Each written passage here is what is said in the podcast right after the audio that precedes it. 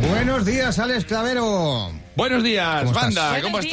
estáis? Bien. Raquel, mira, eh, voy a decir una cosa. Eh, Habéis oído que está muy de moda lo de la gente es luz. Se dice mucho La ahora. gente es La luz. gente es luz. sí, Ah, sí. que te vale para todo. Te vale, sí. te vale para gente que no tiene dos dedos de frente.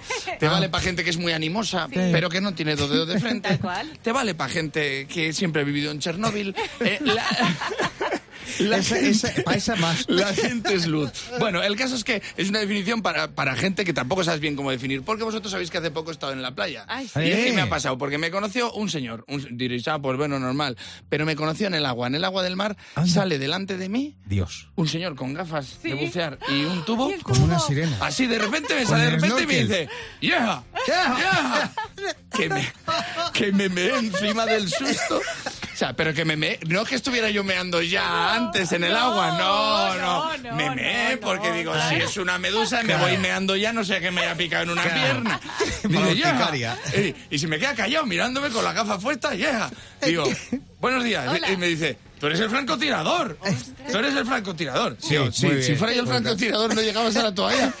No, llegabas- muerto ya. no llegabas a la toalla. Que me has pegado un susto y me has cortado toda la meada. Digo, sí soy yo. Y me dice, me dijo tres cosas, me moló porque me dijo tres cosas. Dos que me las dicen mucho y una que no me la habían dicho nunca. Me dice, tú eres el francotirador. Me dice, te veo mucho por la radio. Anda, mira. Te veo mucho por la radio, que me encanta esa frase, que me lo dicen mucho. Estoy deseando que encontrarme algún día con Serafín Zubiri.